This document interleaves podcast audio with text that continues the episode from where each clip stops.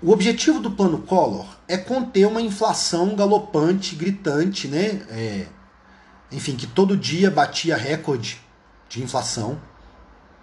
E aí, qual é quais são algumas das medidas do plano Collor, qual é a principal dessas medidas e por que que é essa medida que o derruba e que aprofunda ainda mais a crise no Brasil. Vamos lá. Presta atenção.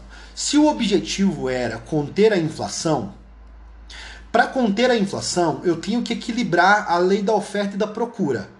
Então, se eu tenho a população consumindo muito tá e produzindo pouco, tá faltando produto, o preço desse produto tá alto, certo?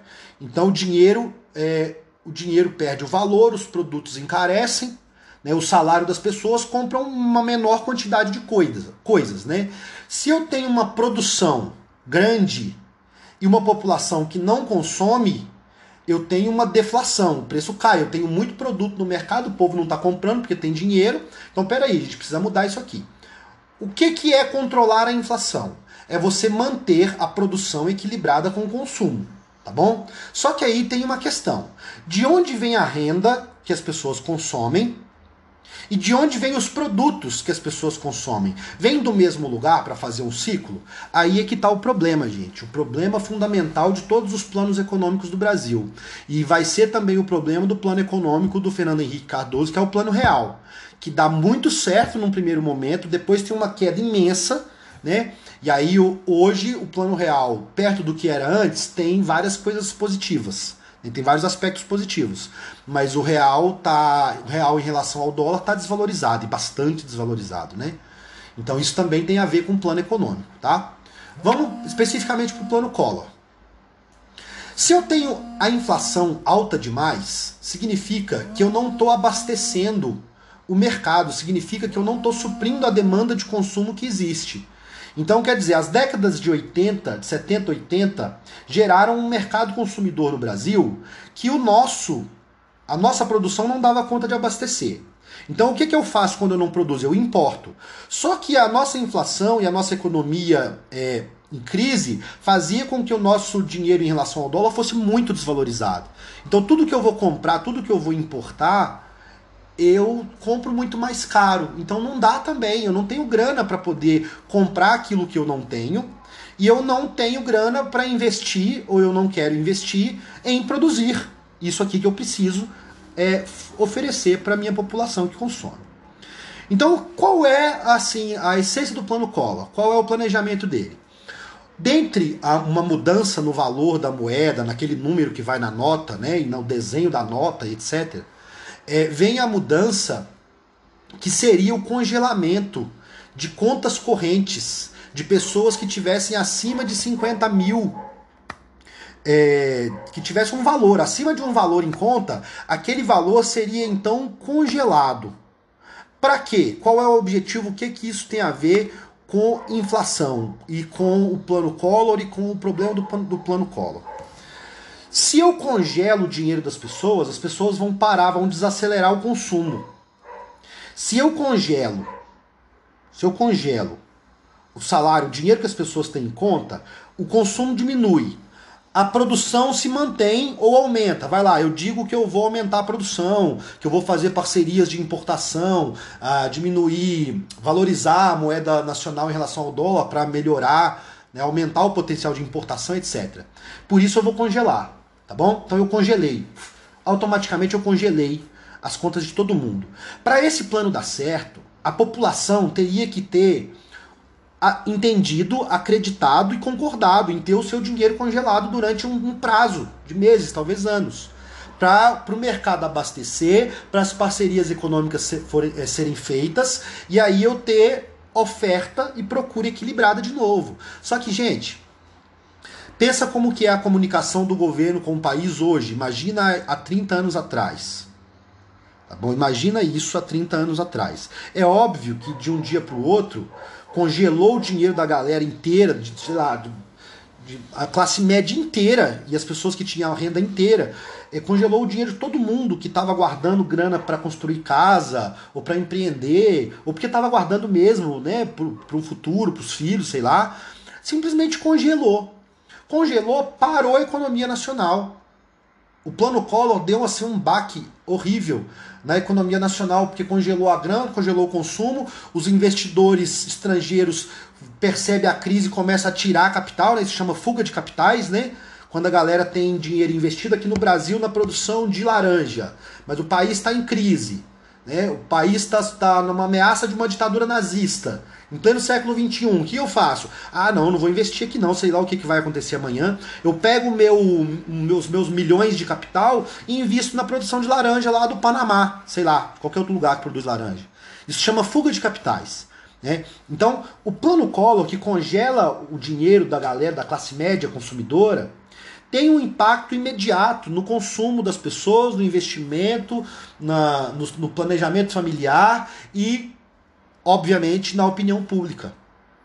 Você tem uma quebradeira assim, uma quebradeira geral assim por causa do plano Collor e o plano que era conter a inflação dá errado, não, não, se sustenta, né? Em poucos meses você já tinha a população já inflamada contra o Collor. E aí entra a Globo. Aí qual é a, a ironia da, da, história, né? Quando que a coisa se vira contra o Collor? Quando mexe no bolso da classe média que o elegeu. Olha que coisa interessante, ó.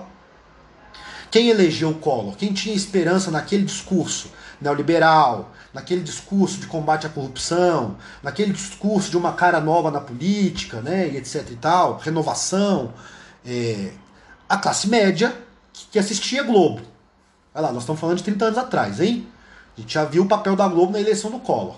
Então a Globo no início apoiou o Collor, comprou a candidatura do Collor. Quando veio o plano econômico Collor, que causa esse baque na economia brasileira, aí a maré se vira contra ele. Certo? E aí que vai começar o processo de impeachment do Collor. E aí, o que, que é o impeachment? É por causa do plano econômico? Não, objetivamente não, porque o plano econômico foi planejado, escrito, aprovado, aplicado. Não foi crime. E aí o que que começam a falar do Collor? Corrupto, corrupto, corrupto, corrupto, corrupto, corrupto. Começam a mexer, né, a denunciar, delações ainda não era delação premiada, mas começa a ter uns, o próprio irmão do Collor delata esquemas dele. E aí o nome do Collor é posto em evidência. A Rede Globo de televisão adota esse discurso de combate à corrupção né, contra o governo Collor e inflama a população a participar do movimento Caras Pintadas. Né, então o movimento Caras Pintadas é o movimento que vai resultar no impeachment do Collor. E esse impeachment, na verdade, ele tem como fundamento maior a crise econômica gerada pelo plano Collor, né, que muda a opinião pública da classe média e da classe que investe, da classe proprietária no Brasil, né, que é quem faz a diferença em campanhas políticas, etc., que financia a campanha e por aí vai. Né, o capital estrangeiro também acabou saindo fora, né, teve prejuízo porque a economia brasileira travou, então o capital estrangeiro também tira o apoio, né, assim, do Collor e o Collor então sofre um impeachment graças a essa tentativa fracassada de controlar a inflação. E aí, gente, qual é o problema estrutural, econômico, mais do que político, que a gente precisa entender desse fracasso do plano Collor? As coisas na economia, elas são mais simples do que parecem às vezes, no sentido de compreender, né? De, de fazer acontecer é mais difícil, mas de compreender não é tão difícil, porque é uma questão de matemática. Né? Peraí, se eu tenho uma população que consome, eu preciso produzir o suficiente à demanda dessa população que consome. Ah, mas eu não consigo produzir. O que, que eu faço? Eu importo. Ah, mas se for para importar eu também não consigo, porque o dólar é, vale muito mais do que a minha moeda. Então o que, que eu tenho que fazer? Eu tenho que investir em produção. Tenho que investir em produção e ao mesmo tempo controlar as remessas de lucro, as margens de lucro, as, as, as tarifas, né? as isenções fiscais que o país dá para as multinacionais para o capital estrangeiro e o excesso de taxa fiscal que o país dá para quem produz aqui dentro. Né? Porque é essa inversão que vai acontecer, que vem acontecendo, vem se arrastando. Gente, isso vem se arrastando, tá? Isso nunca foi resolvido de fato. Esse problema é um problema que a gente ainda vive. Né? Tivemos o respiro do governo Lula, que nós vamos estudar ainda e logo logo. Porque quando o Fernando Henrique Cardoso vai ser eleito, ele vai tentar de novo conter a inflação com uma medida monetária e não com investimento em produção.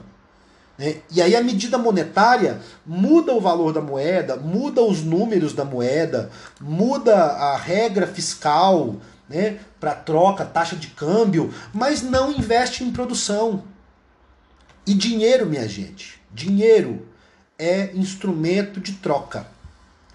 O dinheiro, o valor dele é volátil porque ele depende da riqueza que o país produz, tá? A riqueza real.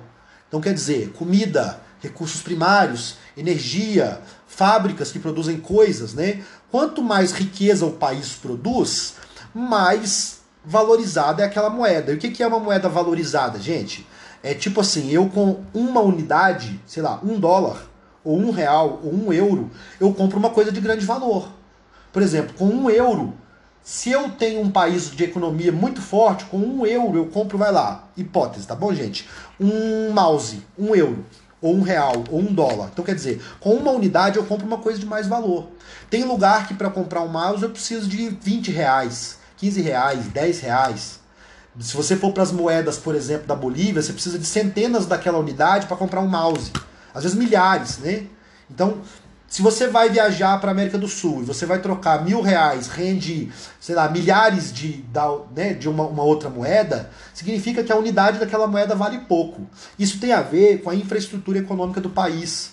Por que, que o euro e o dólar são os que valem mais? Porque nesses lugares, Estados Unidos e Europa Ocidental, são os, os lugares com mais industrializados, com mais tecnologia, que mais produz riqueza. Ou seja, que mais produz a riqueza processada pela indústria. Porque a matéria-prima que eles produzem, essas riquezas, vem de nós, por exemplo, que nós vendemos para eles a preço de banana, trocamos a troco de tecnologia, né, e por aí vai. Então, é, o que cabe a nós entendermos enquanto cidadãos, quando se fala de plano econômico, de mercado, de inflação e etc., é que isso é uma questão de gestão, sabe? Não de ter ou de não ter dinheiro. É uma questão de para onde o dinheiro vai, de onde vem a riqueza, quem paga quanto de impostos, né? Quanto que o capital estrangeiro paga de imposto, quanto que eu, dono de uma loja, pago de imposto proporcionalmente. Quanto que um dono de fortuna paga de imposto físico? Quanto que o trabalhador que é assalariado paga de imposto de consumo e físico, por exemplo? Então, a gestão da economia não é produzir mais riqueza ou men menos riqueza é, especificamente. É saber de onde vem e para onde vai a riqueza e quem trabalha para produzir essa riqueza, quem realmente produz, né?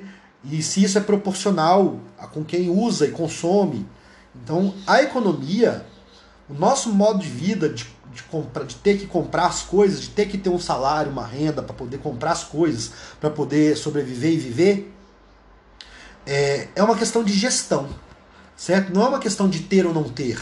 Né? O Brasil não é um país que não tem que tem pobre porque não tem de, dinheiro, que tem pobre porque não tem riqueza. Né? Tem país que até é assim, tá bom? Até é. Se a gente for nos confins da África aí, as guerras civis que eles passam lá, é, assim, não tem produção, não tem comida porque não tem comida plantada suficiente, sabe? O que se planta naquele país não é suficiente para alimentar. Tem país que é assim. Não é o caso do Brasil, tá longe de ser. Nós alimentamos o mundo, galera. Nós alimentamos o mundo, tá bom? Não sei se vocês sabem disso, mas deve, deveriam saber se não sabem, que a China, por exemplo, ela teve aquele impulso tecnológico industrial porque nós alimentamos ela. Tem muitos produtos que a China consome como alimento do cotidiano que eles não produzem, que os Estados Unidos não produzem. Quem produz é o Brasil, isso vários países. Né? Então, quer dizer, o que produzir, como produzir, para quem vender, de quem comprar, qual é o preço, qual é o imposto, qual é a taxa, para quem é tal taxa. Isso é uma questão de gestão econômica. Beleza? Isso aí não tem nem muito conceito político para ficar, ficar aplicando, não, né? É, cabe a quem está gerindo saber o que quer. Quer aumentar lucro, quer aumentar oferta de emprego, quer aumentar a estabilidade, né? Aí é o que vai gerir a gestão. Acredito que muitos de vocês serão gestores que estão ouvindo aí. É bom começar a perceber a, as influências das políticas públicas, da, das cartilhas políticas, né, como o neoliberalismo, por exemplo, na quantidade de impostos que você paga ou não, que o setor que você quer seguir, que a área que você quer seguir, né, paga ou não, o valor que tem nessa, nesse tipo de política, isso que você quer ser da sua vida, por exemplo, né? Então é mais ou menos por aí, tá bom? É, é isso. Então o plano Collor é isso aí, uma tentativa de conter a inflação fracassada, porque mexe no bolso da, no bolso da classe média, ao mesmo tempo que não mexe nas estruturas de produção, não faz o, a lição de casa, que é produzir. É, olhar para a economia de uma forma mais nacionalista e que nós podemos produzir aquilo, aquilo que consumimos. Ou pelo menos podemos produzir parte, maior parte do que consumimos. O Brasil talvez seja o país que mais pode produzir o que consome, né? Então é isso. Olá. Nesse podcast trago um pouco mais sobre o eurocentrismo e as suas cicatrizes e feridas abertas na nossa consciência de pessoas ocidentais. O eurocentrismo é a raiz das intolerâncias raciais e étnicas que existem no mundo.